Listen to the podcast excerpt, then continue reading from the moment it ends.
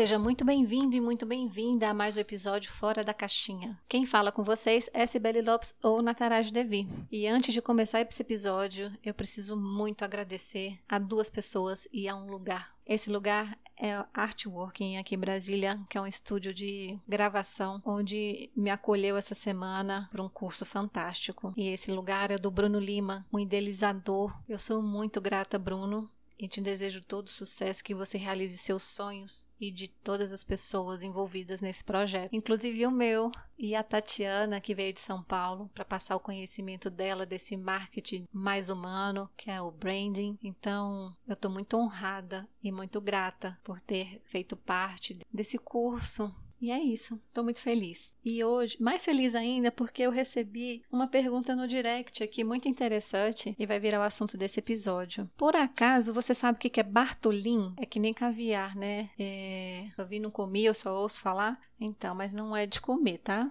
É, na verdade, Bartolim é uma glândula responsável pela lubrificação da vagina. E em algumas mulheres acontece que tem algum probleminha ali que dificulta essa lubrificação. Então, no caso dela, ela pergunta se a massagem tântrica pode ajudar no caso de bartolinite, ou seja, uma inflamação dessa glândula. Bom, eu não sou médica, né? O máximo que eu posso fazer aqui é dar meu conselho e meu ponto de vista sobre uma leitura corporal. O que que seu corpo está dizendo com isso? Quem tem, quem se identifica com esse assunto, quem tem já teve, eh, fica mais atenta em relação ao que que seu corpo está manifestando, ok? Mas não deixe de procurar um médico. Pode ser um, até um caso de cirurgia, como já teve uma cliente minha que fez, tá ok? Então, o máximo que eu posso fazer aqui é dar um, um ponto de vista em relação à psicossomática, né? O que, que o seu corpo está dizendo em relação a isso? E eu vou fazer uma, uma analogia que o que, que acontece com o meu corpo, por exemplo, quando eu não falo o que eu tenho para falar para alguém? É ser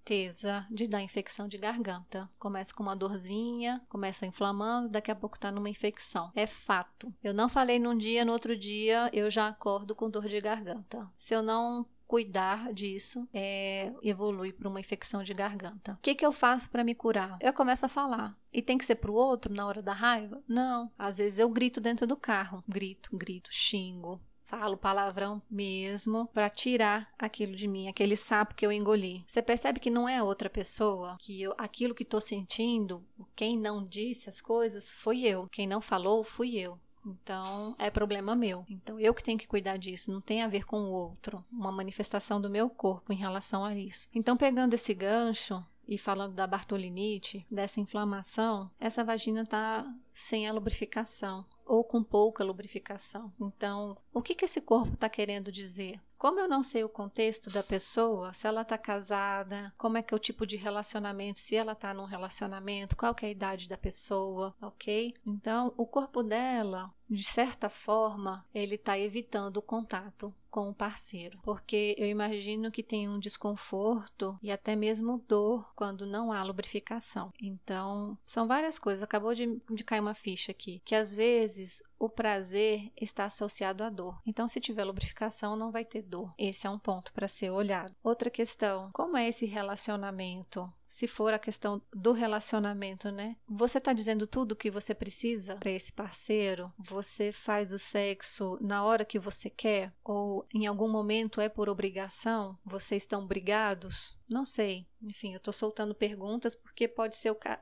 uma pergunta pode ser o caso de uma pessoa e a outra pergunta pode ser o caso de outra pessoa. E o sexo para você? Como que é essa relação do sexo, do seu corpo com o sexo? É bom? Não é? Você está dizendo sim para o outro e o um não para você? Então, eu vou deixar essas perguntas no ar. Eu acho que vai deixar vocês pensando em relação a isso, para ver a doença, né, ou essa inflamação de, de, um outro ponto de vista. O que, que eu estou fazendo comigo? O que, que eu estou deixando de fazer comigo também serve para que meu corpo manifeste isso. No caso de hoje, é a Bartolinite. Para para pensar, tá ok? Porque é uma coisa muito inconsciente. E aí, aproveitando depois disso tudo, respondendo à pergunta dela, eu acredito sim que a massagem tântrica pode ajudar nesse caso, porque ela tem uma massagem na parte interna e na parte externa da vagina. Talvez por você não ter passado pela experiência, mas o fato de você estar ali e dizendo sim para você, para aquela experiência e se permitindo sentir, para se conhecer e estar tá se abrindo. Só o fato de receber uma massagem tântrica pode resolver essa questão. Se essa for a sua questão, tá? É... E se permitir para o novo, se permitir conhecer outras coisas ou apenas se permitir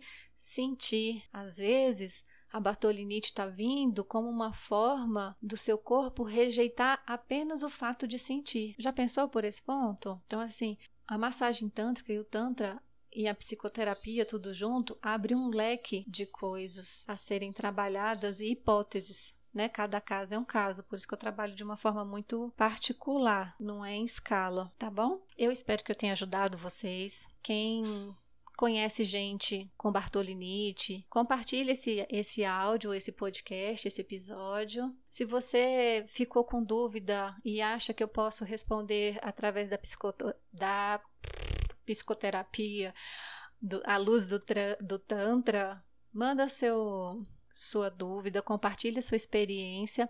Meu Instagram é underline fora da caixinha, tá bom? Eu vou ficando por aqui. Um beijo grande para todo mundo e até o próximo episódio. Tchau, tchau.